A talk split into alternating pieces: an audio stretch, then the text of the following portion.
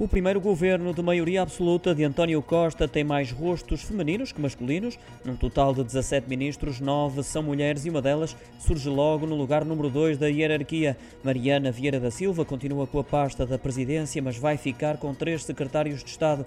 A ministra tem a seu cargo o trabalho mais importante de sempre, a coordenação dos milhões do Plano de Recuperação e Resiliência. Com ela transitam do anterior governo Ana Mendes Godinho, Marta Temido, Ana Abrunhosa e Maria do Céu Antunes juntam-se agora os nomes de Helena Carreiras, a primeira mulher a assegurar o Ministério da Defesa Nacional, Catarina Sarmento e Castro para o Ministério da Justiça, Ana Catarina Mendes, que vai liderar a pasta dos assuntos parlamentares, ainda a premiada cientista Elvira Fortunato no Ministério da Ciência, Tecnologia e Ensino Superior.